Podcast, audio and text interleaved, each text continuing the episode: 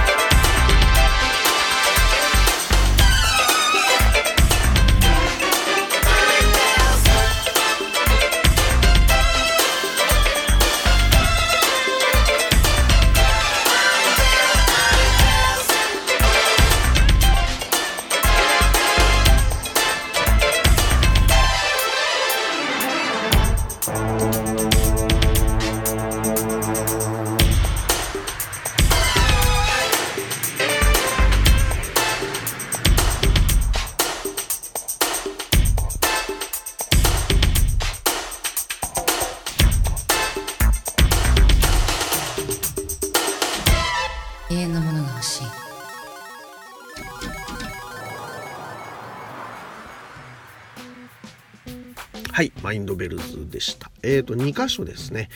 えー、抜粋して聞いていただいたんですけども、これを聞いて、ああ、あれとこれのアルバムの性質がここに入ってるのねっていうのを、すぐにこうね、指摘できる人っていうのはなかなかいないと思うんですよ。まあ僕もね、あの、いっぱい聴き比べてこれかなっていうところだったので、じゃあ何と何のアルバムのミッシングリンクになっているのかということなんですが、えー、まずサンダー。ダイヤモンドパールズに入っているサンダーの特徴がこのマインドベルズにはあると思っています。そしてもう一つは、えー、ニューパワージェネレーションファンキーウェポンリミックスの特徴もこの曲に入っているというふうに考えています、えー、ではですねサンダーのイントロをまず聴いていただきたいと思います。こちらです。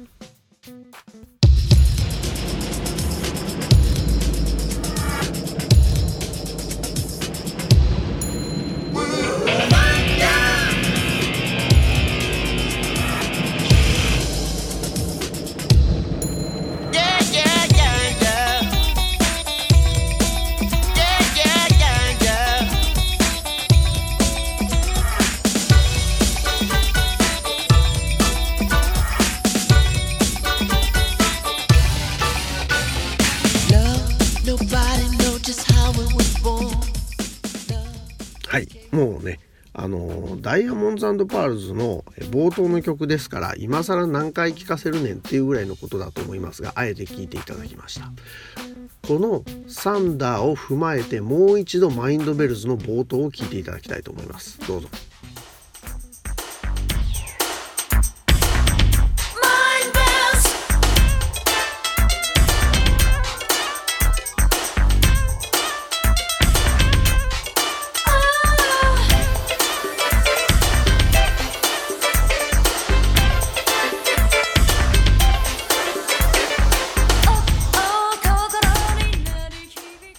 はいこちらでした。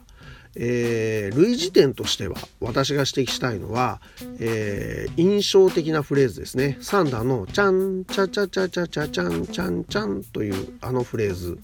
で少しこの中東っぽいフレーズも挟んでるんですけどもそこの、えー、キーボードの音遣いとかメロディーの作り方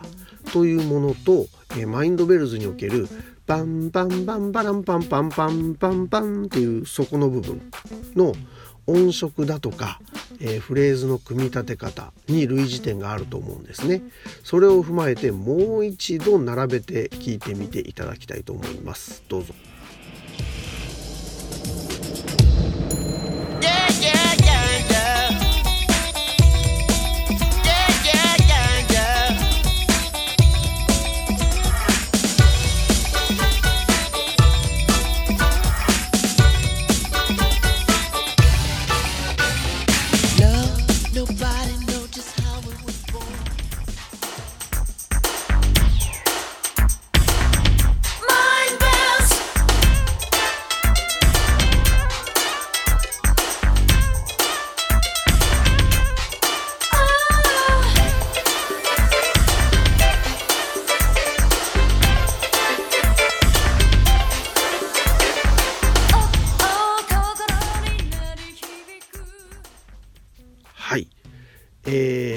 これ似てるなっていう感覚を持っていただいたんじゃないかなと思います。うん、そういう気持ちにならなかったらちょっとごめんなさい。僕はこれは似ているなと思ったんですね。で、基調講演の時も皆さんがなるほどという顔をしていただいたんで、まあ割と多くの方に支持していただける箇所かなと思っております。で、これはダイヤモンドパールズの方。もう一方はですね、ダイヤモンドパールズとグラフティブリッジをつなぐミッシングリンクになるはずですので、ニューパワージェネレーションファンキーウェポンリミックスの後半、えー、キーボードでやたらめったら盛り上がるですねスケールの大きいエンディングがマインドベルズのエンディングとも重なると思いますので、えー、これを並べて聴いていただきたいと思いますどうぞ。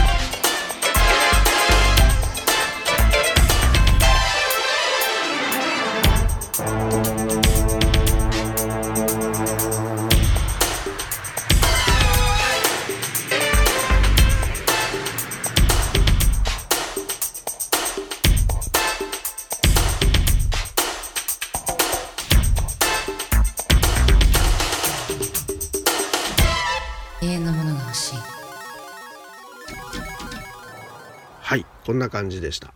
えー、サンダーの方もだいぶ盛り上がるエンディングではあるんですけどもギターを中心としていますのでここは、えー、ファンキーウェポンリミックスの方がより似ているというふうに思ったんですね。でこういうふうに考えてみるとえー、グラフティーブリッジ。そしてその次に出たダイヤモンズパールズというこの2つのアルバムの両方の性質を持ったミッシングリンクとして小比類巻カホルのマインドベルズという楽曲を挙げても良いんじゃないかというふうに考えます、えー、これがミッシングリンクです。こうやって聴き比べるとですねこの曲の重要性が急に上がってしまうということに気がつくかと思います。